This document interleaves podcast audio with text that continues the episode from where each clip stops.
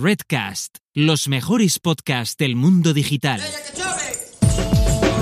Marketing for E-Commerce Podcast con Rubén Bastón.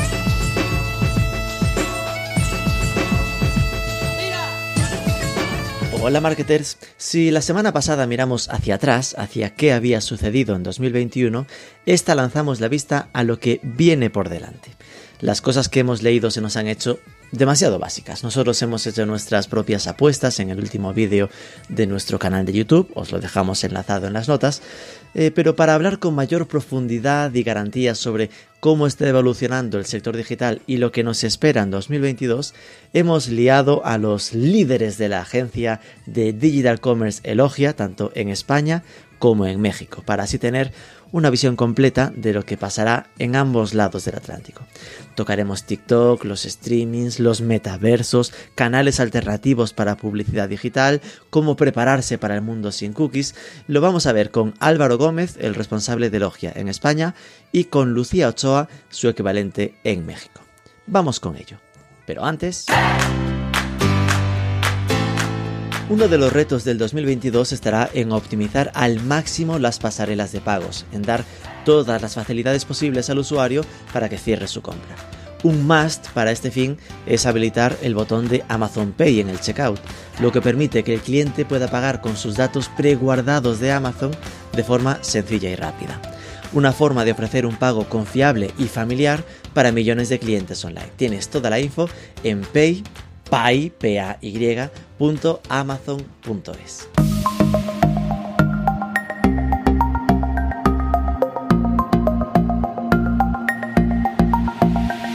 Álvaro Gómez, muy buenas. Buenas, buenas tardes, buenos días. Ah, ahora qué se dice en el podcast, Rubén. Ah, yo por eso siempre saludo con muy buenas ahí en etéreo de que lo, que lo interprete quien quiera a la hora que lo escuche. Saludos, Albricias. Albricias, Lucía Ochoa, Albricias. Buenas, Rubén, ¿cómo estáis? Y Álvaro. Bueno, vamos a, ahora que nos suenan un poco las voces, tenemos chica y chico, será fácil de distinguir.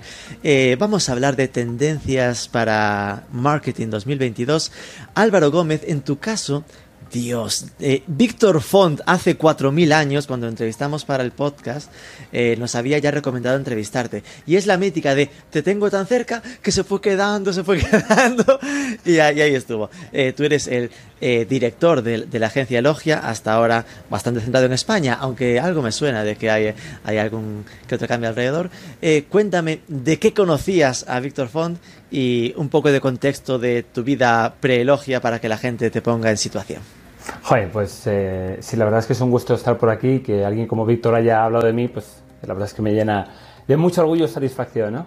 Yo a Víctor le conocí en Dublín hace, bueno, pues no sé, hace 6, 7 años. Coincidí con él eh, estando en el equipo de Google que daba soporte a las agencias españolas. Eh, de hecho, Víctor entró en Google como un año antes que yo y, y a medida que él iba cambiando de rol, yo le iba cogiendo su rol. Yo iba, yo iba yendo al Ibas heredando, ¿no? Con lo cual, eh, eh, todos los meetings de, de, entender cómo iba a ser mi rol siempre, siempre me los daba ahí. Y a partir de ahí, oye. Tú pues estabas deseando a ver si lo nombraban director de Google o así, porque sabías que era el siguiente que te tocaba. y que lo echasen, y que lo echasen directamente, ¿no? Ah, exacto. Eh, para, ver si, para ver si colaba eso. Entonces, nada, desde entonces muy buena relación con él. yo empecé en Google en creo que 2014, estuve tres añitos allí en Dublín. Y mi última etapa eh, ya llevando la relación con las principales agencias digitales indies de España, entre las cuales estaba una agencia que le, hacía mucho cariño, la gente de Logia, eh, eh, sobre todo con Pedro Abad, con Dani Araujo, con Marcos, bueno, tú ya les conoces. Y que bueno, cuando, cuando yo estaba, yo a mí me tocaba regresar a España por temas personales, ¿no? por, por construir una vida aquí en España, y cuando se enteró Peter que, yo me quería regresar, me dijo, ay, pues bien, ven que te tengo que contar. Ya sabes de estas que te invita a comer, eh, y bueno... Y, ¿Cómo no? Y, me enganchó, y me enganchó, y llevo aquí cuatro años y medio eh, dirigiendo la operación española y ahora trabajando codo con codo con Lu para la operación de México y súper, súper contento de esta decisión. Ok. Lucía Ochoa, en tu caso, oye, tu nombre me suena, me suena de no sé de qué. Hace muy poquito eh, te había entrevistado para un podcast que además recuerdo con muchísimo cariño porque salió genial y recibimos muy buen feedback eh, de aquella conversación.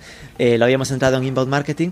Tú estabas como CMO de Pulpomatic y ahora de repente estás en Elogia México. Cuéntanos, ¿qué ha pasado aquí?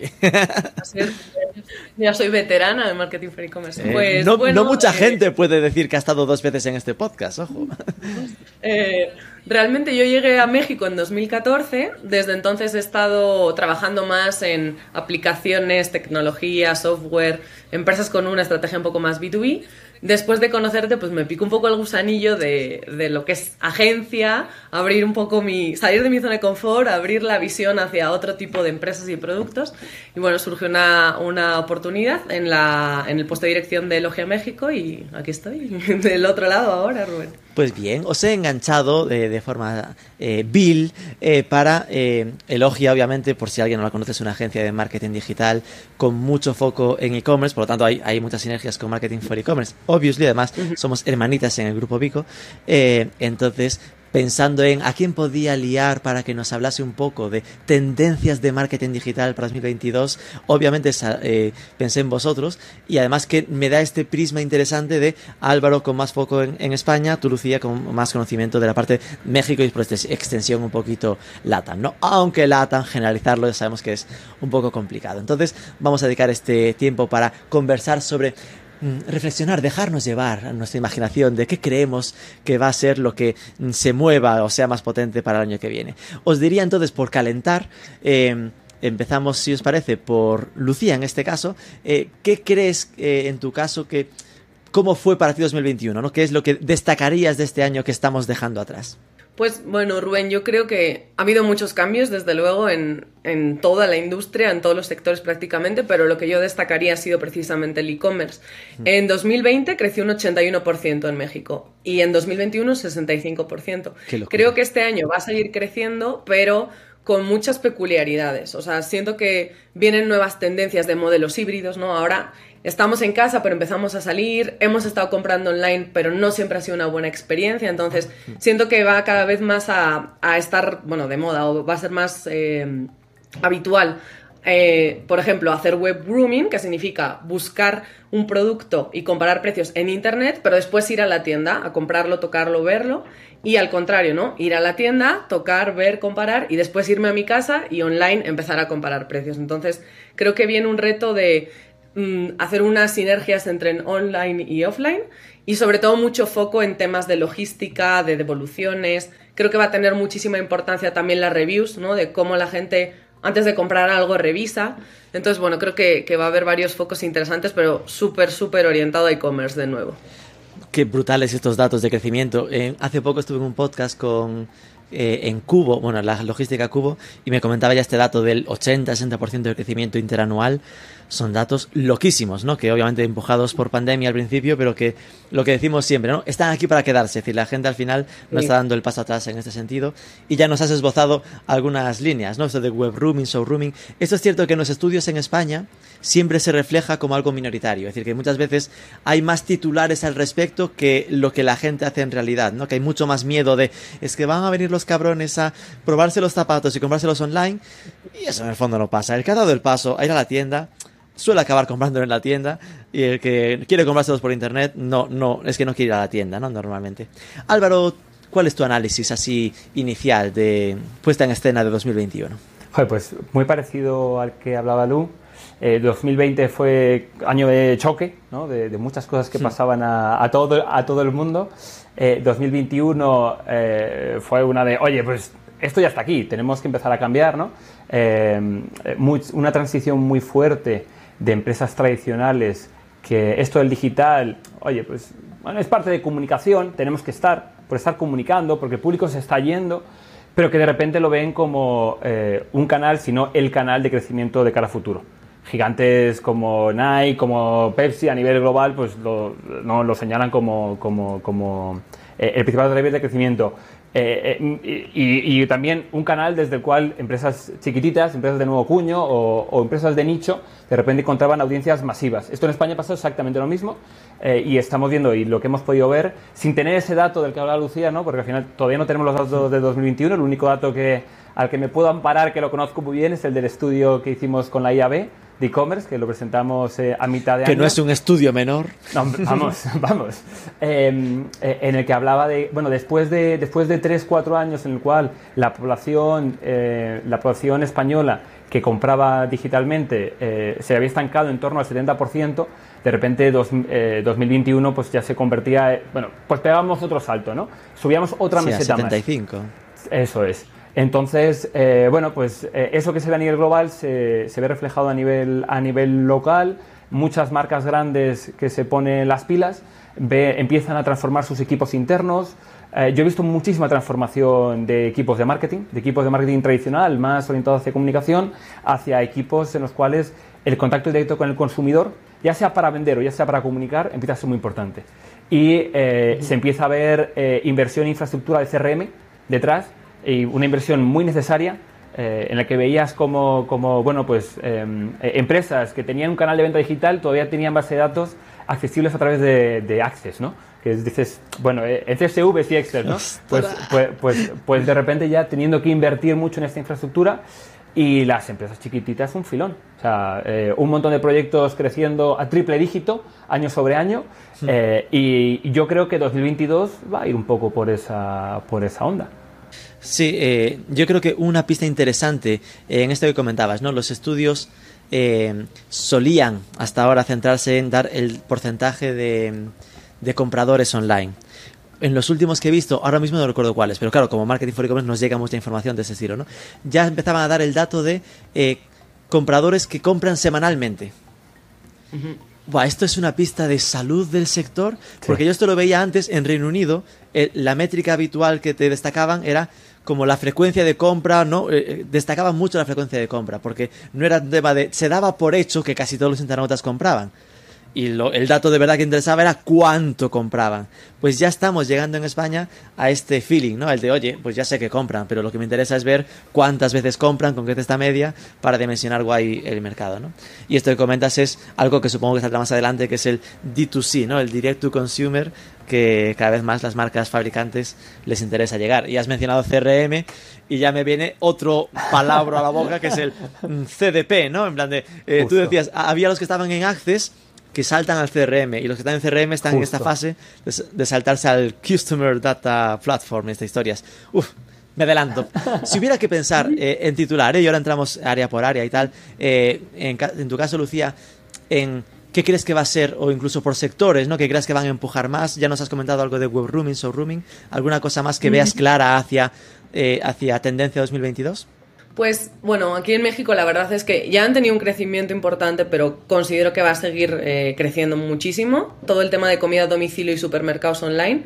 Porque aquí la verdad es un poco diferente que en España, que yo conozco mucha gente que le gusta ir al Mercadona porque me gusta esto, a tal sitio por otro. Entonces tienen normalmente en el barrio varias diferentes. Aquí la ciudad está un poco construida distinto, entonces ir al supermercado, pues necesitas el coche, tiempo, hay mucha gente, entonces la verdad es que los supermercados online y también toda la parte de comida a domicilio va a seguir, yo creo que moviéndola este año que volvemos a estar dentro, fuera, quién sabe. Eh, el otro sector que está creciendo mucho y creo que va a continuarlo es moda y belleza pero también quería hablar del el tema de la salud. Aquí en México la verdad es que la sanidad pública pues es bastante deficiente, entonces están subiendo muchísimo todo lo que tiene que ver con seguros, la farmacia online, que también es un poco diferente versus España, porque aquí no hay tanto la farmacia de barrio que cada uno tiene una en su cuadra, ¿no? Aquí es más cadenas.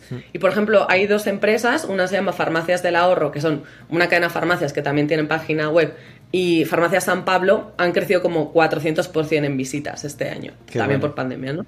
Claro. Eh, y creo que sigue, o sea, hay un espacio muy amplio para toda esta parte de la salud tech. Hay plataformas como Doctoralia, por ejemplo, que puedes revisar especialistas de tu área, hay, tienes reviews, agendas directamente. Y también hay una tendencia de todo el wellness en las empresas, ¿no? Porque hasta ahora pues tal vez había sido para recursos humanos siempre importante, ¿no? Pero tal vez no lo tenías tan en el foco.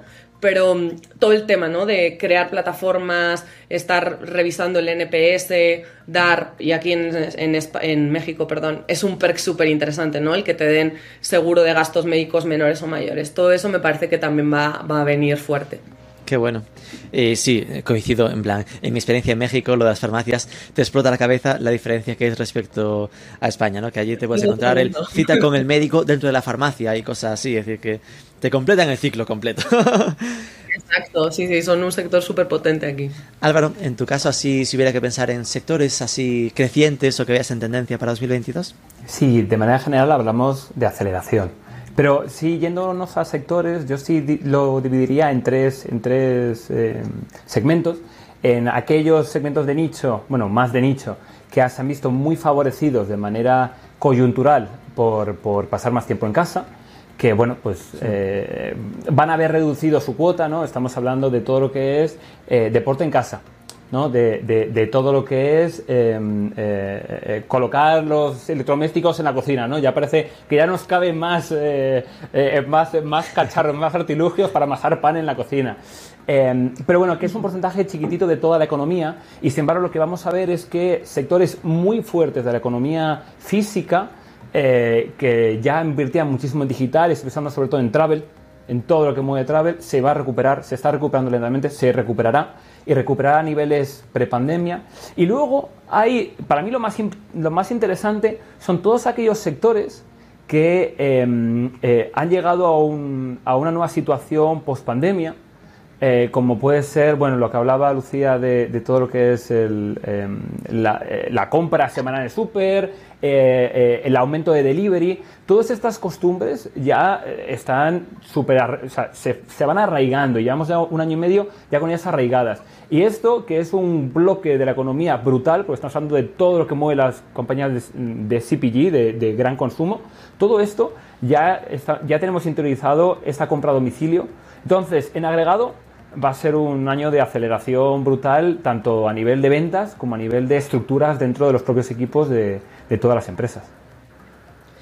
CPG, por traducir eh, jerga, es bienes de consumo masivo. Sí. ¿Qué significan las siglas? En, eh, consumer Package Goods. Ah, Consumer Package Goods. Oh, yeah. Oh, oh Perfecto. Yeah. eh, sí, sin duda. Es decir, yo creo que lo que dices de alimentación, por ejemplo, eh, esa rutina que antes costaba tanto, y mira que hablábamos años y años. Yo recuerdo los primeros tiempos ay, de Ula Box en Barcelona y tal. De esto tiene que venir, tiene que venir. Había una resistencia brutal de la gente que preferís al súper. Ahora de repente hemos descubierto lo cómodo que es ya sabes los productos, te los pides, ya tienes ya preguardada esa compra que, que has hecho la semana pasada y poder eh, realizarla de nuevo, que, yo lo noto en mi entorno. Es decir, gente que antes, que no soy yo, que soy un friki, sino gente normal, eh, ya prefiere, porque mira, no voy al súper, ya me lo ahorro, ya vienen ellos, ¿no? Esto es algo que, lo que decíamos, no son rutinas que han venido para quedarse. Vamos entonces. Incluso como la siguiente derivada de que te traigan ya tus menús del día para calentar y comer, ¿no? Sí, eh, modelos Witaka, ¿no? Es esto de comida Exacto. casera, pero que te llevan los tuppers para toda sí, la semana. Te olvidas pero de la compra y de cocinar, que también es mucho tiempo. De hecho, en general, yo recuerdo haber leído al final leemos demasiado, ¿no? Pero tendencias que en su momento en China, en Japón, perdón, hablaban de apartamentos que vendrían sin cocina plan como tendencia, ¿no? Que nos acostumbríamos tanto Pero al delivery y eso, a no ¿eh? cocinar. Eh, Rubén, yo cuando estuve viviendo en Corea, eh, yo los pisos que yo veía de estudiante, ninguno tenía cocina. Ya viene el otro. Yo cuando estuve viviendo en Corea. Y eso fue, y eso fue hace ocho años. O sea, que. que Porque que- Corea del Sur va muy adelantada. pero Bueno, también, y ahí yo creo que parece un poco a México, porque me imagino que hay muchos puestos de comida callejera que por un euro comes. Claro. Y aquí la verdad es que también hay muchísimo. Caminas y puestos de tacos, de garnachas y de todo lo que quieras. Sí. Que es que a veces es más barato comer ahí que ir al súper y cocinarlo. Sí, o sí, que te lo suban a casa directamente. Entonces vamos a atacar ahora un poco por áreas, ¿no? Eh, obviamente pues tenemos social media, publicidad. Empecemos por lo que a mí más me gusta. por la parte de social media.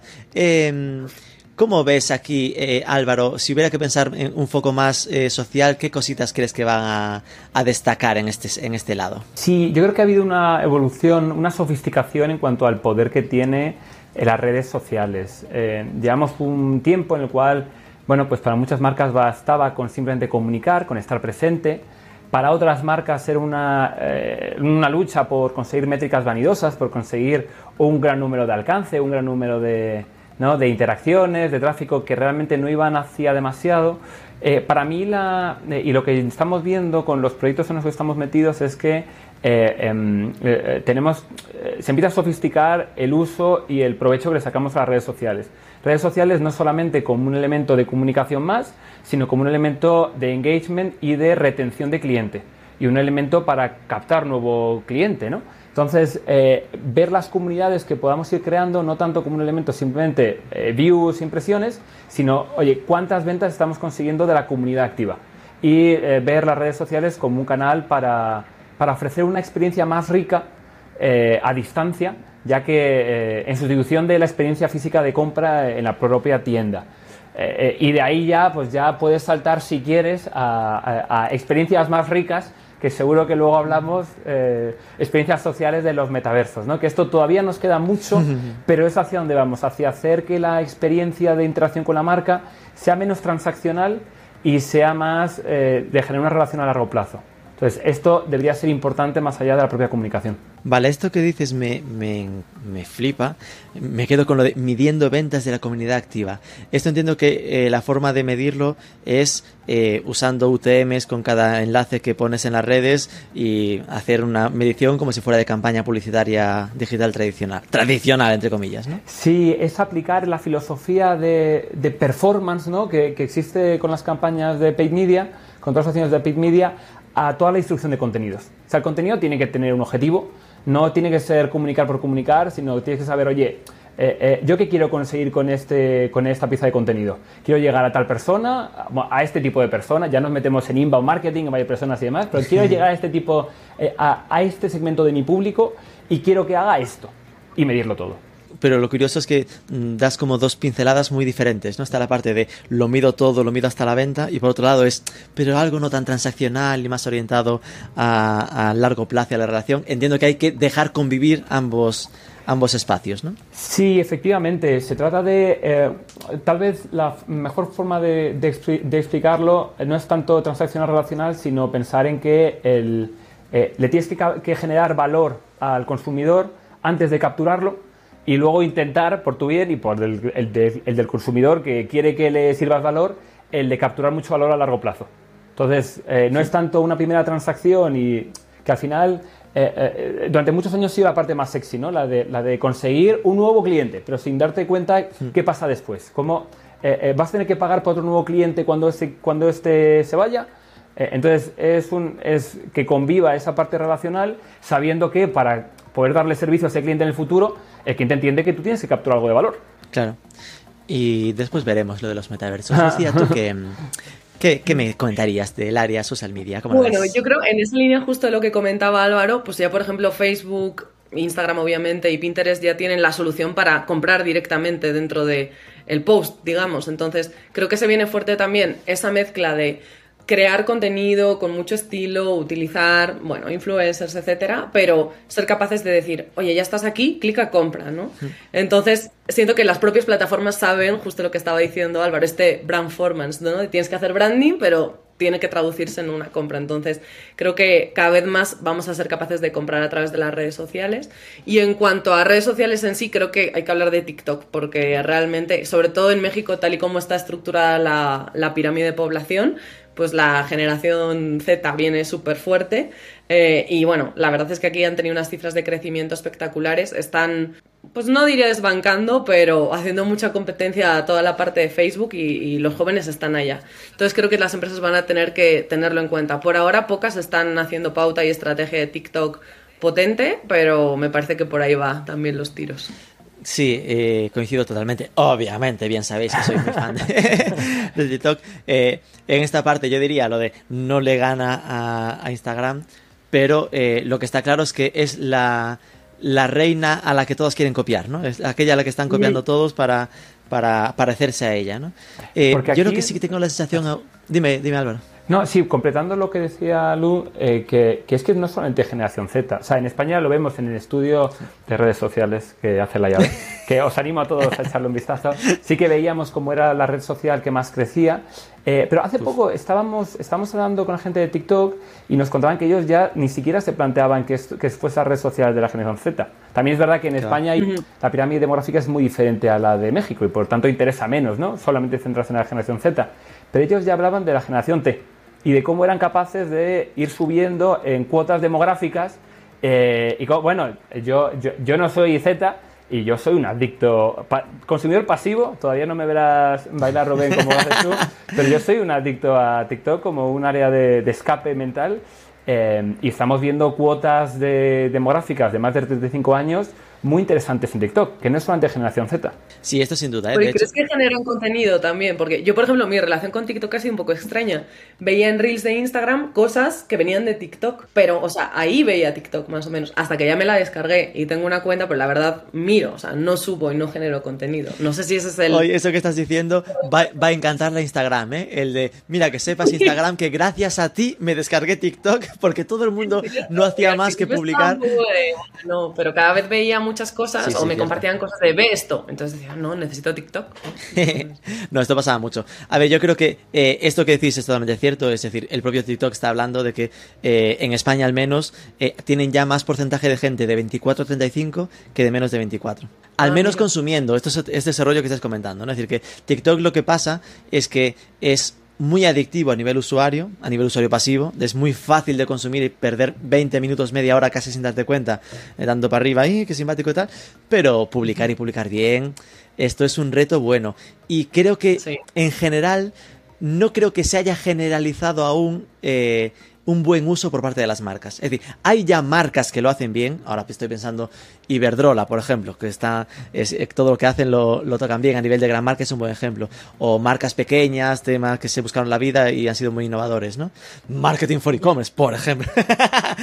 Pero eh, pero que no, no hay una generalización y yo creo que aún da mucho vértigo a las empresas e incluso a las agencias, podría llegar a decir, el atacar eh, para las marcas con TikTok. Y creo que es, no sé si lo notáis, como hay cierto cierto problema para las agencias, por ejemplo, en, hacerlo, porque si hay una cosa que prima en TikTok suele ser como esa relación directa con la marca, ¿no? El que sientas como ese contarte el equipo y que sentir un poco ese espíritu de oficina, que es algo que, por ejemplo, notas con, con el caso de Iberdrola, que tenía como referencia, ¿no? Que se ve empleados de Iberdrola en, trabajando en un centro de, de eolos, ¿no? De energía eólica, haciendo cositas, ¿no? Esto no sé cómo, cómo lo veis, si creéis que es algo que estáis que crees que mejorará en 2022. Tradicionalmente eh, a las marcas les cuesta mucho generar contenido específico para un medio nuevo.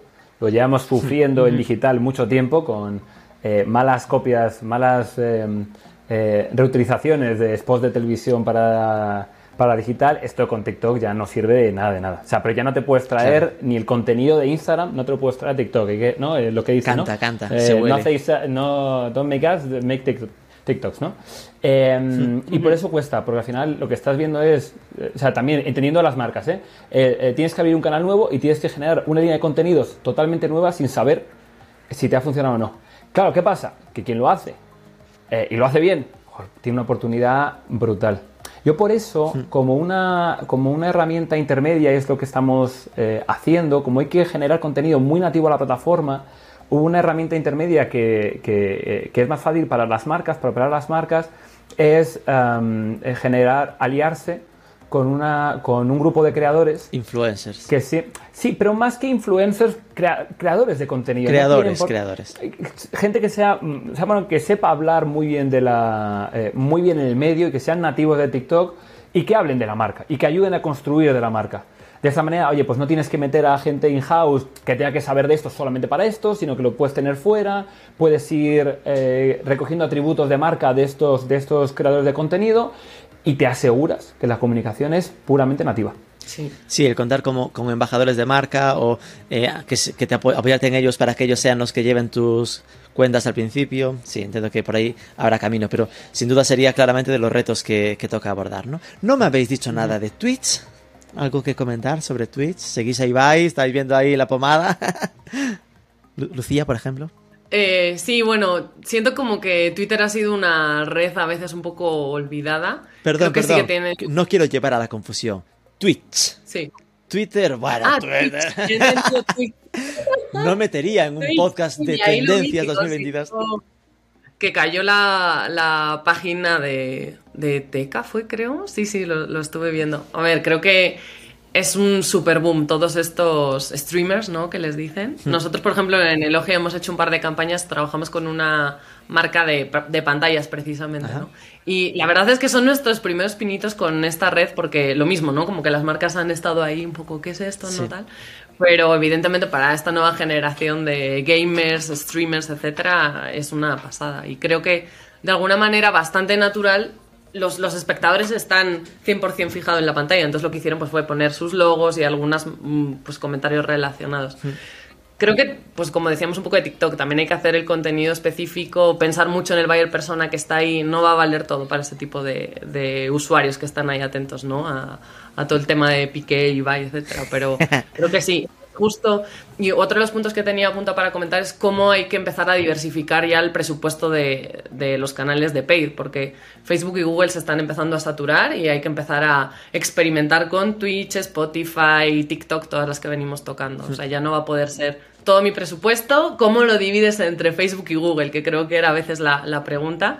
Hay que diversificarlo, pero realmente no, ya no van a dar más de sí, creo. Sí, esto sin duda, ahora lo veremos. Y en tu caso, Álvaro, ¿cómo ves lo de, lo de Twitch? No es fácil tampoco para entrar las marcas, ¿no? Bueno, es que tiene que ser. eh, eh, si con TikTok ya hablábamos de que tiene que ser muy. Tiene que ser un contenido muy nativo a la plataforma. Claro, con Twitch tiene que ser No te queda otra. ultra, ultra relevante y tiene que ser Ajá. contextualmente que tenga sentido. Hay marcas que por público y por forma de comunicar no tiene sentido que puedan entrar. Hay otras, o sea, lo que, lo que está claro también es lo que decía Lu, que hay, eh, hay necesidad de diversificar y de, y, de, y de probar canales nuevos, no solamente por el lado de Facebook y Google encareciendo CPMs y eh, el coste de comunicar, pero también porque, eh, y esto pasa en todas las industrias, que las industrias eh, se consolidan y luego vuelven a abrirse, y se consolidan y vuelven a abrirse. Y ahora parece que estamos en ese momento en el cual eh, la industria de la atención, de la atención de los consumidores, se está abriendo, ¿no? Y estamos viendo, bueno, pues, pues redes, o sea, plataformas de atención más unidireccionales, como puede ser un, más un TikTok, ¿no? Que la gran mayoría es reactivo, un Twitch, que la gran mayoría es reactivo, pero también hay otras eh, eh, redes sociales más bidireccionales, ¿no? Eh, en España es menos conocida, pero Reddit en Estados Unidos, ¿cuánto puede mover esto? Y, van a ir saliendo más redes sociales que vayan em, acompañando a los usuarios a los diferentes nichos. Con lo cual eso es algo que tenemos que ver y de nuevo, no vas a estar en todas las redes sociales. Vas a tener que elegir muy bien en cuáles eres relevante y a lo mejor no eres relevante para, para, para Twitch. Pero si lo eres, por lo menos hazlo que tenga sentido. Sí, yo creo que ahí mi, mi visión está en que lo que comentaba antes Lucía, ¿no? que para que la forma más sencilla de entrar a, a día de hoy en, en Twitch es a través de publicidad o aliándote con influencers que simplemente los patrocinas y, y te meten en sus actividades. Eh, tengo la, la sincera percepción de que sí que hay hueco para las marcas eh, en Twitch, aunque sí que tengo claro que es el, la, la cuarta dimensión, la cuarta evolución que tienen que pasar aún, ¿no? Es decir, que cuando hayan superado Facebook, Twitter, cuando sepan hacer buenas stories de, de Instagram, cuando sepan, hayan superado que sepan hacer eh, vídeos de TikTok de un minuto, entonces les tocará saber hacerse un programa de una hora a la semana en Twitch, ¿no? Al final es una marca de comida que haga eh, un pequeño Masterchef a su nivel. Eh, pero yo, por ejemplo, hay como marca que de hecho un vistazo de vez en cuando en, en Twitch, aparte de Marketing for E-Commerce, estaría eh, PC Componentes, por ejemplo. Que siendo un- una marca eh, en general, ¿no? Es decir, de tecnología pura, pues eh, son de los que noto que han apostado más claramente por, oye, pues aportar contenido. Y igual que lo aportaría en YouTube, en vídeos breves, pues quedo y tengo una pequeña comunidad a la que hago cosas de gamers en un caso, que encaja muy bien, o cosas, pero didácticas, ¿no? De cómo Sí. limpiar un ordenador por dentro. Y es un vídeo de, mira, aquí tenemos un CPU, papá, y te, lo, te Claro. enseña cómo te lo limpia, ¿no? Pero eso, pero eso porque encaja muy bien. Fíjate, yo creo que va a ser más fácil que las marcas aparezcan en Twitch, eh, apareciendo contextualmente dentro de los juegos, apareciendo con sentido dentro de Fortnite, apareciendo con sentido dentro de Animal Crossing, apareciendo con sentido dentro de... Creo que hay un terreno, un terreno mucho más amplio para que luego aparezca en Twitch que, Eh, eh, porque, o sea, con PC Combates tiene todo el sentido del mundo, obviamente. Sí, eso seguro, sería maravilla, de repente entrar ahí brandeado en, Fortnite, aunque yo creo que es una simplificación un poco de Twitch, eh, de, mantenerlo demasiado vinculado al entorno gamer y muy joven, ¿no? Es decir, que a día de hoy en Twitch se está viendo pues contenidos mucho más diversos. Le está pasando un poco lo mismo que comentábamos antes de TikTok, ¿no? Que no está tan encorsetado como a priori podíamos pensar y hay, se está convirtiendo simplemente en el sinónimo de directo que la gente piensa en, ver directos y se va a Twitch a ver qué está pasando, pero ya no solo para ver, eh, pues eso, ¿no? Lo que podemos tener en la cabeza de gaming, sino a Jaime Altozano haciendo ejercicios de productividad cuatro horas. Ejercicios, quiero decir, de mm, quedamos a las Mm, dos de la tarde, eh, trabajamos una hora, después quedamos un cuarto de hora para comentar la jugada y yo estoy simplemente trabajando, con, pero te pongo música de fondo y comparto con la gente está al mismo tiempo trabajando mientras yo streameo, ¿no? Ese tipo de historias, que ya no es estar en Fortnite, por ejemplo, ¿no? Pero bueno. Ok, Twitch, check. Ah, comentaba Álvaro hace un rato, metaversos. ¿Qué es eso de los metaversos? Em, ¿Qué creéis que va a pasar? ¿Notaremos algo en 2022 o es aún demasiado precipitado? Álvaro, te toca. Esto es de esas cosas que, sobreestimamos lo que va a pasar en un año eh, y eh, infraestimamos lo que va a pasar dentro de 10. ¿no? Eh, em, yo creo que el año que viene, pues, al final, metaversos no está definido. Esto es, hay muchos desde la Em, inspiración más de ciencia ficción hasta la visión que nos quiera vender cada compañía, ¿no? Porque em, eh, Facebook tiene su visión, Microsoft, bueno, Meta tiene su visión, Microsoft tiene su visión, Niantic tiene su visión, Snapchat tiene su visión. Al final, eh, y bueno, y por supuesto, los que ya están creados, ¿no? Animal Crossing, todos estos entornos de videojuego. Eh, yo creo que habrá, habrá, habrá mucha oportunidad para innovadores que generen mucho PR y, mucho, y mucha comunicación durante el próximo año Ah, pero que bueno, esto no va a generar eh, un, un, canal de ingresos para las compañías hasta dentro de unos cuantos años. Qué bueno. ¿Tú, Lucía, cómo lo ves? Sí, no, yo iba a decir que, que creo que todavía está incipiente, pero está más cerca de lo que pensamos. Precisamente en Marketing for E-Commerce vi el contenido que preparaste sobre CPT y me quedé mm. impresionada porque lo mezcla todo. O sea, es red social, es metaverso, puedes comprar gemas, tienes marcas, ya tiene no recuerdo el número, pero millones de, descargas en Asia y yo creo que sí es impresionante. También estuve viendo el otro día sobre Mesh de Microsoft Teams, que en realidad esto sí siento que tiene una aplicación un poco más real al mundo de ahora. Entonces, lo que han hecho en Microsoft Teams es, eh, quieren evolucionar Microsoft Teams hacia este metaverso. Entonces, imagínense para, para una empresa el onboarding de otro empleado. Tú entras, creas tu avatar y te sientas en un lugar físico dentro de una oficina en el metaverso. Entonces, tú puedes ir, ir saludando a tus compañeros, ver, dónde se sientan los de contabilidad, finanzas, etc. Y yo lo pensaba, digo, es que ahora, en esta época del trabajo remoto, no tienes una imagen física de la oficina, no sabes dónde están tus compañeros, ¿no? Entonces, eh, me pareció una aplicación como muy útil y, pensé, oye, para un equipo de recursos humanos y pensar en las nuevas realidades está súper interesante, la verdad. Sí, esto es algo que también en su momento anunció Facebook cuando era Facebook Meta ahora, ¿no? Que era lo de imaginarnos reuniones eh, con nuestras Oculus Quest eh, eh, en una sala virtual en 3D y que los tontos que no tienen las gafas estarían en una pantalla ahí plana en 2D, pero los guays, los, los molones estarían pues con sus avatares en 3D teniendo reuniones envolventes, ¿no? Como si estuvieras de verdad en una sala, simplemente que que dentro de su sistema. Esas cosas yo creo que, llegarán. No tengo claro. Eh, tengo claro que no en 2022, seguro, ¿no? Pero sí que coincido con vosotros en que yo si tuviera que dar una recomendación sería el que la gente no remolonee demasiado de empezar a probar todo esto, ¿no? Esto que comentábamos antes, decías eh, del vídeo de CP, también me impresionó también y, y, me dejó ese rollo de es que eh, entendí con Cepeto lo que quería hacer Mark Zuckerberg, te lo juro. ¿No? Porque al final decía, porque hasta ahora yo entraba en Decentraland o en CryptoVoxels y no me, me quedaba como, ok, es decir, estoy aquí, solo tenía sentido si quedo con alguien aquí dentro, pero si no, eh, ¿para qué, no? En cambio con Cepeto, pues de repente era esta oportunidad de crear tu comunidad propia, empezar a crear contenidos con tu avatar, que hasta si lo pensaba decía, pues casi prefiero que si mi hija tiene que estar en un sitio, esté en algo, un sitio donde lo que exponga sea fotitos y vídeos de su avatar y no de sí misma, ¿no? Es decir, que a veces lo que nos preocupa de un TikTok y cosas así, ¿no? Entonces le, vi, le vi más sentido. Así que seguramente conociendo estas, que igual en España no tiene nadie, en México tampoco, pero que serán lo que después igual nos llegue a través de el Horizon Worlds de Facebook, copiado con otro nombre, ¿no? Y a nivel influencers, mm, ¿cómo lo veis? ¿Qué creéis que va a pasar en este 2022? Álvaro. Pues uh, una evolución de lo que ya está pasando en, en 2021 y, dos, y 2020. Van a seguir siendo los creadores de contenido como, como categoría más grande, ¿no? Creadores de contenido, influencers, eh, van a seguir capturando un montón de atención eh, y, y, van a seguir aportándote cosas distintas, ¿no? Eh, los que son más celebrity, pues te van a dar ese reach, te van a poder dar ese atributo de marca. Y los que tienen comunidades más pequeñas, pero con una interacción más alta, porque son más de nicho, pues te van a dar más. Eh, lo que sí que estamos viendo, eh, y lo que sí que estoy viendo es que a los influencers no solamente como una herramienta, como un canal de comunicación más, sino incluso los propios influencers diciendo, oye, yo estoy aquí monetizando bien mi audiencia, pero creo que podría monetizar mejor si yo vendiese el producto con mi nombre. Y estoy empezando a ver cómo, eh, bueno, pues muchas colaboraciones em, eh, eh, en el supermercado, ¿no? De muchos productos de comida, cómo marcas se alían con, con, celebrities, influencers para crear su producto real fooder, por decir algo, ¿no?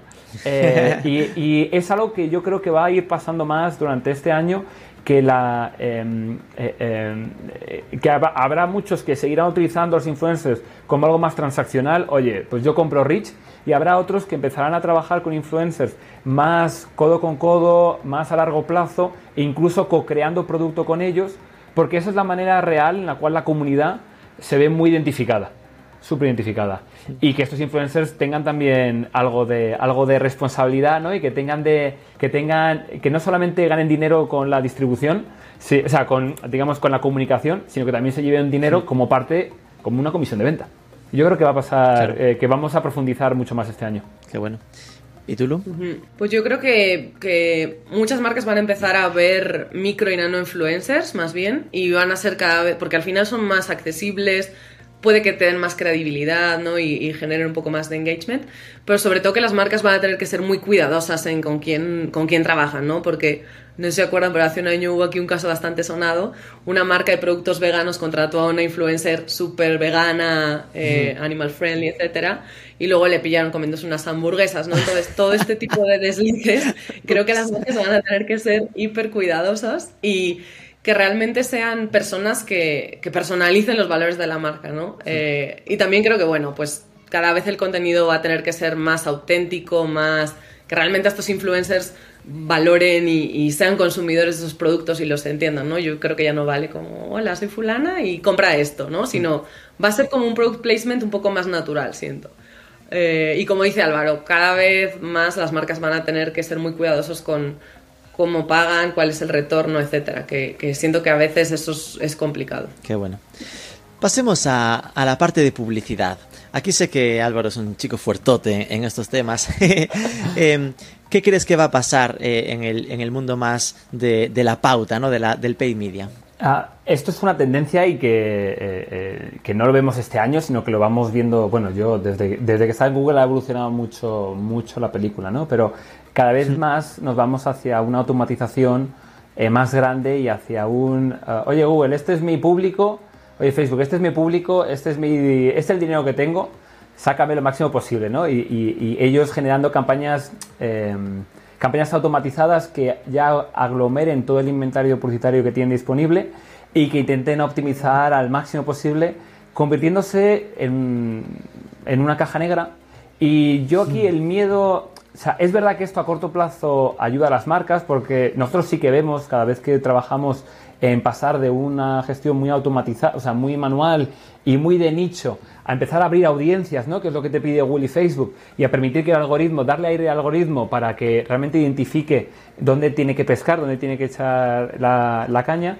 Eh, eh, esto que es bueno a corto plazo, creo que a largo plazo es un, es un reto para las compañías, porque al final externalizas tu marketing, externalizas, tu, ¿no? externalizas toda la distribución del contenido, externalizas la selección de las audiencias, eh, externalizas los datos, los tiene todas estas plataformas y al final, ¿qué, eh, ¿qué, te va a diferenciar? Si utilizas la misma campaña, si eres, por decir marcas grandes, ¿no? si mm. eres el CMO de Pepsi y utilizas las mismas campañas que el CMO de Coca-Cola, ¿en qué te diferencia? ¿no?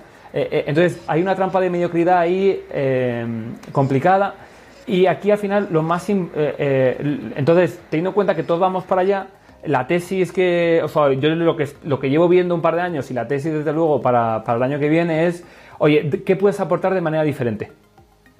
¿Qué, qué le puedes aportar a la plataforma que no tenga la plataforma y que no tenga tu competidor?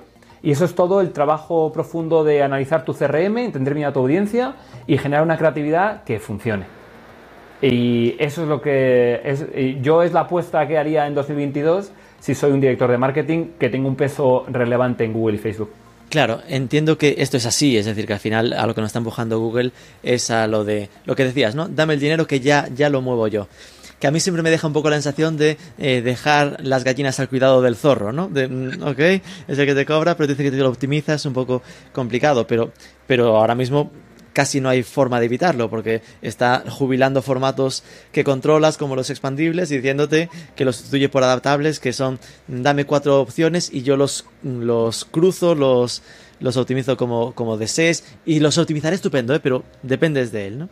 Esto que comentas entiendo que se vincula un poco a maravilloso mundo de los CDPs que mencionábamos antes, ¿no? Lo de eh, trabajar con tu data propia para tratar de optimizar. Justo, al final, eh, eh, si tú le das, eh, al final el algoritmo eh, optimiza con señales. ¿Con qué señales de datos va a optimizar? Pues primero con la data que tenga Google y con la data que tenga Facebook. Pero es la misma data que pone a servicio del resto de anunciantes. ¿no? Entonces, también se pone a tu competencia. Entonces, le tienes que dar algo diferente que le que dé a tu algoritmo que estás entregándole tú una ventaja competitiva. Y esto es, oye, irte, a- irte al CDP, entender este público por qué compra. Bueno, este público compra siempre porque eh, compra siempre eh, eh, eh, eh, productos en este color. Bueno, pues oye, pues dale esa señal a Google y le dices a Google además, oye, cuando ataques a alguien, cuando impactes a alguien de este público, que eh, carga de mi feed de datos un anuncio que tenga la camiseta en azul, porque sé que va a convertir más. ¿no? Y entonces se trata de tener una sincronización mayor de la información que tú tienes y una personalización mayor de la creatividad y de la targetización de, la targetización de audiencias que puede hacer un Google y un Facebook. Qué bueno. ¿Y tú, Lu, cómo, cómo ves este, estos temas locos que nos comenta Álvaro?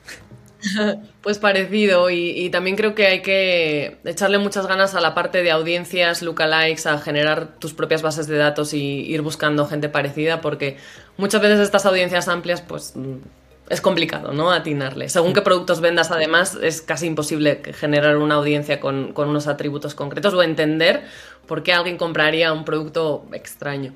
Entonces sí creo que cada vez va a tener más importancia y, y todo va a estar muy unido a CRM, modelos de clusterización de tu base de datos y complementar, o sea, no solamente quedarte en la adquisición, sino cómo vas a hacer que esas personas conviertan ya con tus otros medios, ¿no?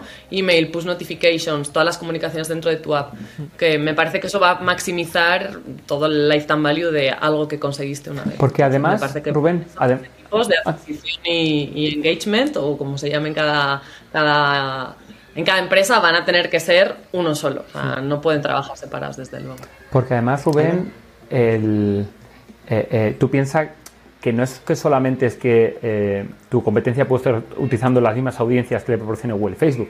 Es que no, se nos viene una pérdida de señal para Google y para Facebook brutal con la pérdida del third party cookie. Que eso está vinculado Claro. con lo que decía Lu de que las, eh, Facebook quiere que compres directamente en Facebook y en Instagram para poder saber el data de la, la data de la compra, ¿no? Para poder machear. Pero con la pérdida del third party cookie, Google y Facebook van a perder visibilidad. Ya la están perdiendo en mercados donde en España no, porque tenemos una, una mayoría de Android, pero Google está perdiendo muchísima señal y, y Facebook está perdiendo muchísima señal y muchísima precisión eh, eh, en mercados donde hay una, una, una- un share de Apple muy, muy grande. Porque no, porque, porque no cuenta con esa data, ¿no? Entonces, aquí no solamente es que eh, la data que hay disponible la va a compartir todo, o sea, Google con todo el mundo, sino que además eh, la data va a ser probablemente de peor calidad. Si tú no lo complementas con tu data de primera parte, no, es que, no es que no solamente no vayas a avanzar, es que vayas a retroceder. Atención, hemos dicho la palabra, hemos mencionado la palabra cookie. Muy bien, entonces, dicha la palabra, no podemos salir del tema. Eh, recordemos un poco cómo está el asunto, ¿vale? Porque en su momento se había hablado mucho de que se morían las cookies en 2021, a finales fue 2022. Eh, a día de hoy, si, eh, corregime si me equivoco, ¿no? El estado de la cuestión es que ya no hay o que hay mucha limitación del tema de cookies en todo iOS, ¿no? En toda la parte de iPhone, como eh, mencionaba Álvaro. No solo iPhone, iPhone, eh, sus tablets, es decir, iPad, todo, todo el entorno Mac. También la hay en Firefox, es decir, en algunos navegadores. Podríamos decir que a día de hoy, donde siguen funcionando las cookies, básicamente es en el entorno Google. Es decir, en Chrome, en Android y en Google and Friends, ¿no?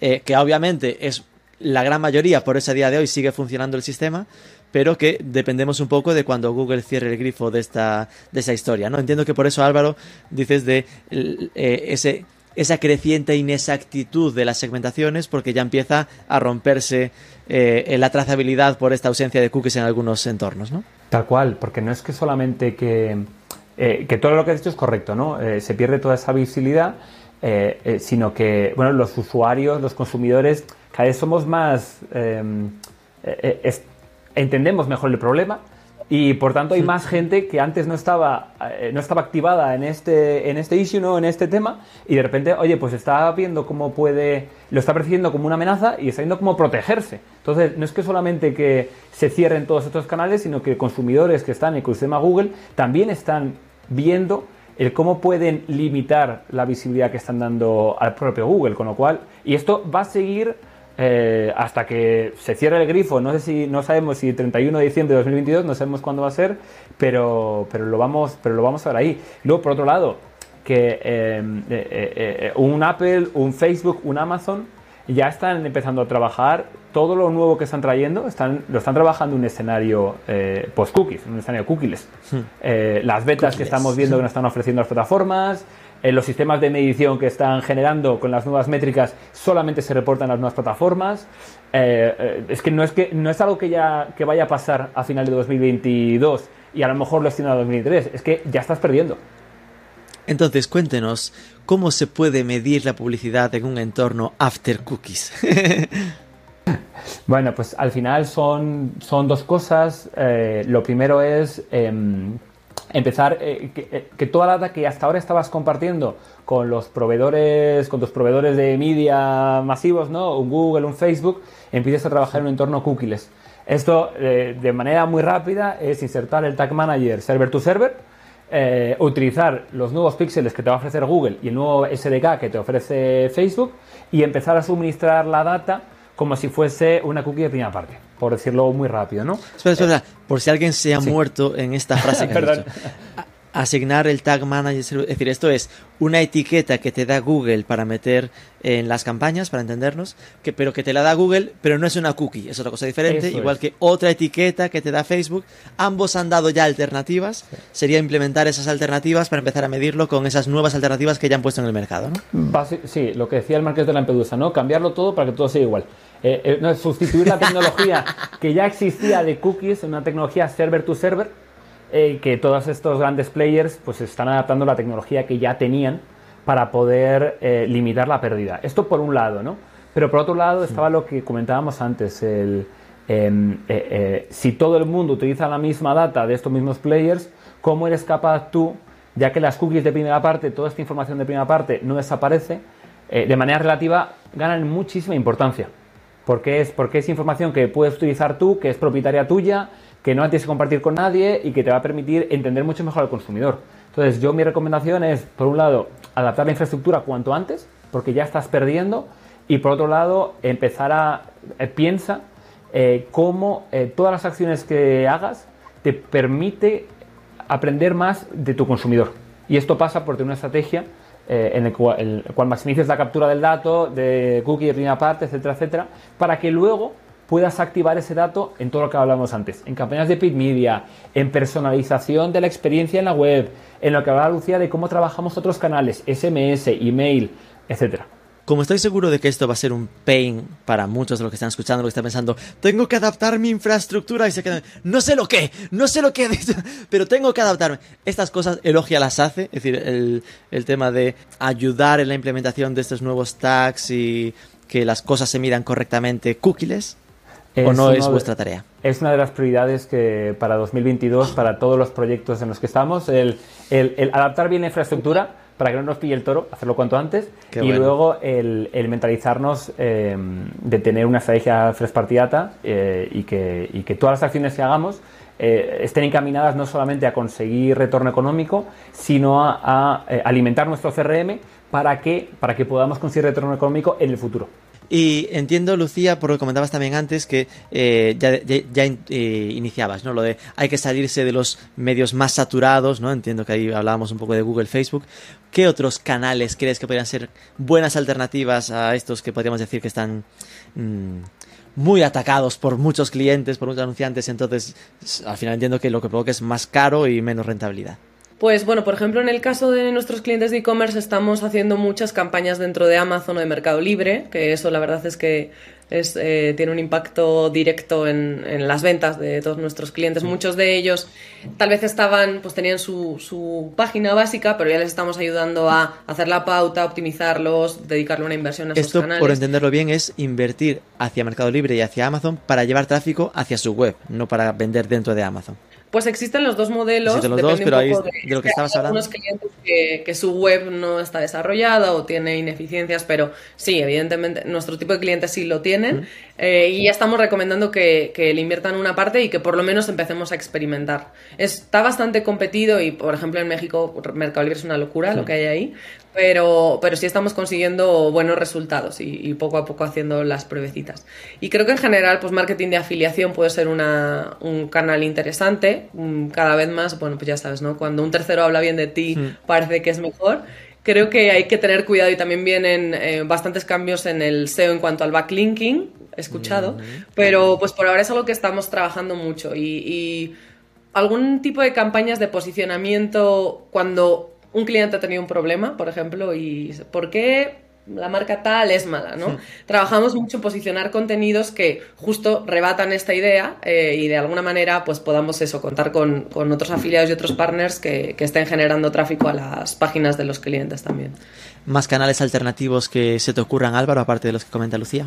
Sí, bueno, al final lo, eh, ha, hecho, ha hecho un buen resumen Lucía, ¿no? Eh, Por más redes sociales, eh, más, eh, más trabajo con creadores de contenido, más afiliación, el SEO seguirá siendo muy, muy relevante para balancear eh, los costes de adquisición. Y luego que yo creo que, que mm, si probable- o sea, ahora mismo no sabía, seguro sería una buena encuesta que podrías hacer, Rubén, el de cuánto tiempo dedican los, los directores de marketing que pasan por aquí a adquisición versus retención, monetización. Pero yo te diría que, que tenemos que empezar a, eh, a revertir este, este casi monopolio que tiene la parte de adquisición para conseguir optimizar eh, que lo que captemos, que nos va a ser más caro sí o sí, nos rente mucho más a largo plazo. Qué bueno. El centrarse no solo en el coste de adquisición inicial, sino en el lifetime value, ¿no? En lo que genera a lo largo del tiempo. Eso que notaba que estabas evitando la jerga. Yo te lo agradezco, pero hay palabras que hay que decir. todo, todo el ciclo de vida de cliente, el salirse solamente de la adquisición, sino meterse en la retención, en la monetización, ya tú sabes. Muy bien.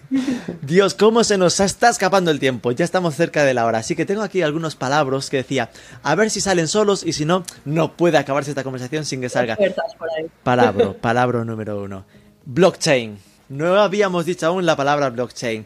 ¿Qué creéis que va a pasar en 2022 con esta tecnología? ¿Afectará en algo al día a día? Álvaro, ¿tú cómo lo ves? Pues eh, me encuentro de una manera parecida a los metaversos. Todavía no sabemos eh, para qué, porque eh, consigue hacer, blockchain consigue hacer eh, de manera descentralizada muchas cosas que ya hacíamos de manera centralizada, pero no queda muy claro ¿no? Eh, cuál es el valor adicional, además de eso. Donde sí que creo que, y para nosotros como eh, desde el punto de vista más marketingiano y de relación con cliente, donde sí que va a aportar es en los, en los NFTs, ¿no? en, las, en, los, en estos bienes digitales que de repente, bueno, lo que es digital es que de repente todo se podía compartir, no podías copiar, pegar y, se- todo se podía replicar. De repente tenemos bienes digitales que son únicos, únicos en el mundo. Eh, eh, y que a medida que pasemos más tiempo online y a medida que nos metemos más en los metaversos, los usuarios, igual que utilizamos la ropa, coches, relojes, nuestra alimentación como un mecanismo de, para señalizar quién somos, vamos a empezar a utilizar bienes digitales, bienes digitales únicos, eh, en el mundo eh, que nos van a permitir señalizar y que la gente se va a dejar mucho dinero. Ya se está dejando mucho dinero, pero es gente que tiene bueno, dinero para dejarse, pero, pero poco a poco el, el, grueso de la población va a empezar a comprar bienes digitales que le permitan expresarse igual que los bienes físicos que llevamos, que llevamos puestos o tenemos en nuestro entorno todos los días. Luke, ¿tú cómo ves esto? ¿Crees que llegará pronto la Web 3 que se está comentando, las organizaciones distribuidas a los DAOs y cosas así? Hay mucho palabra también aquí. A veces no llego a comprender la completa, pero justo el tema de los NFTs, perdón, y en el mundo del arte en concreto, ¿no? ¿Qué está pasando? Que es un bien no fungible y dices, yo lo registro, yo soy el creador, esto es lo que vale. Y gracias a toda la tecnología de blockchain podemos ver quién lo compra a quién y quién lo vende y cuál es el valor. Entonces creo que de alguna manera es un registro que da, eh, primero, como la seguridad de que no te van a plagiar hmm. y segundo, eh, digamos que da un valor certificado y válido y más o menos eh, pues consensuado. Pero pues claro, está habiendo casos muy, muy locos, como por ejemplo el, creo que fue lo, más vendido nunca, o, bueno, en el mundo de los NFTs, que era una obra de arte digital de First de, los primeros 5.000 días, se llamaba. Pagaron 70 millones por eso, y era pues un mono, ¿no? Entonces, como que lo muy loco, pero de otra me hace mucho sentido, porque realmente las piezas de arte antiguas no tienen un valor escrito y certificado. Son los sellos, son los sellos igual, que es el valor que tú le quieras dar, ¿no? Eh, sí, exacto. Hace, hace la semana pasada Nike anunció la compra de, de, una, de una plataforma de, mm, eh, de, bienes digitales relacionadas con streetwear y con, y con, ropa, con ropa puramente digital. Digital. Donde tenías ahí tus, tus Nikes digitales también tus Adidas, tu Reebok y tus historias, pues la han comprado. Y esto, esta gente no es tonta. Sí, sí, sin duda. Está preparándose para lo que vendrá. Igual no 2022, ¿no? Igual en 2-3 años. Igual que en su momento Fútbol Emotion aquí en España ya vendió un NFT de las botas de Messi, eh, rollo, cuando aún estaba en el Barça, ¿no? Eh, como experiencia pura, ¿no? Son cosas muy, muy puntuales aún. Eh, pero que ya, por ejemplo, aquí se mezclan los dos temas, ¿no? Hay metaversos descentralizados basados en blockchain que uno de ellos es Decentraland que mencionaba antes, ¿no? Con lo cual ahí podrías llegar a crear colecciones de ropa trazada, ¿no? Es decir, que tú pudieses vender eh, la ropa en la tienda de Zara y que eso tuviese un bono para canjear en Decentraland en, un, en un, una ropa exclusiva que solo sería tuya, edición limitada, con número 5, que sabes que, que solo tú puedes tener ese tipo de historias, que pueden sonar un poco frikis, pero que, que irán pasando, ¿no? el, dueño de Epic, el dueño de Epic, el, el owner de Fortnite ha hecho que está abierto a que esto, a que esto pase, a que te puedas llevar las zapatillas y que te las puedas, eh, en un formato interoperable, que te las puedes comprar donde tú quieras y luego te las llevas para llevarlas con tu avatar en Fortnite. Que ese será otro de los retos, la interoperabilidad entre estas redes sociales que porque si no te está obligando a generarte un avatar en 3D para Decentraland, otro para Cepeto, no sé qué. Aquí uno de los retos que habrá es que te crees uno y tenga la adaptación, lo de que puedas importarte ¿no? de un sitio para otro. una última pregunta, ahora que ya hemos superado la hora eh, ahí raspada. Mm, vuestros retos para 2022 o cuáles sea personalmente o con eh, la parte que lleváis un poco de logia eh, lo que tenéis internamente como, vale, mi plan para 2022 es empujar mucho esto o conseguir esta otra cosa. Lucía, empiezo por ti. Bueno, desde Logia México crecer, crecer mucho. La verdad todo el mercado está creciendo, e-commerce está creciendo. México ahora mismo es un hervidero de unicornios. O sea, en 2020 creo que nació el primero. En 2021 nacieron ocho. Entonces, Fue una pasada. Estuvimos narrando el marketing for e-commerce y era como otro, en plan de van a acelerar, van a adelantarle a España eh, en un año solo. Entonces, eh, creo que aquí hay una oportunidad de crecimiento gigante y nosotros tenemos que conseguir clientes y para eso nos vamos a apoyar en varias patitas. Perdón. Una es data, data por todos lados y en Elogia pues nacimos un poco con, este ADN. Eh, somos capaces ya de crear unos dashboards impresionantes en los que el cliente vea todo detalle de su inversión, lo que le ha retornado. Entonces vamos a estar vendiendo mucho esta idea de data driven marketing de verdad. Qué bueno. Y la otra, que justo lo hemos estado hablando, es pues, ser capaces de adaptarnos al mundo cookies y potenciar muchísimo toda la estrategia de marketing relacional y CRM por aquí también. Qué chulo. Álvaro, igual te lo ha pisado Lucía, pero en tu caso, ¿cuál es, tu plan? Es que al final, como compartimos genética, es fácil, ¿no? Claro. Eh, pero Al ser hermanos es lo que claro, eh, eh, ya hablábamos de, antes de, ecosistema cookie, o sea, de, tener un paradigma cookieless y de trabajar mucho el CRM y datos de determinada parte y ser capaz de activar este dato, que yo creo que va a ser lo más importante. Eh, esto junto con, con, la, con la formación de talento digital, que muchas empresas van a necesitarlo y para esto Además confiamos en Marketing for E-Commerce Academy, que seguro que nos va... Qué bueno. Eh, que vamos a poder aprovechar todo lo que estáis haciendo, que, que, está, que está muy, muy guay.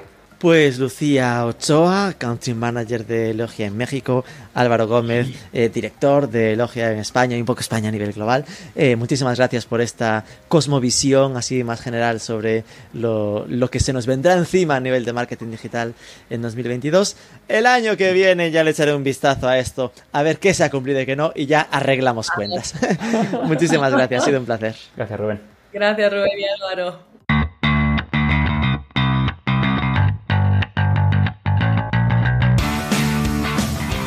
¿Qué te ha parecido? ¿Coincides con su visión? ¿Algo que creas que se nos ha quedado atrás? Recuerda que puedes continuar la conversación compartiendo este programa por redes sociales y etiquetando a Marketing for E-Commerce o con un comentario en ebooks, por ejemplo. También puedes dejarnos una buena review en Spotify, pero sobre todo suscríbete al podcast que es gratis y nos escuchamos el próximo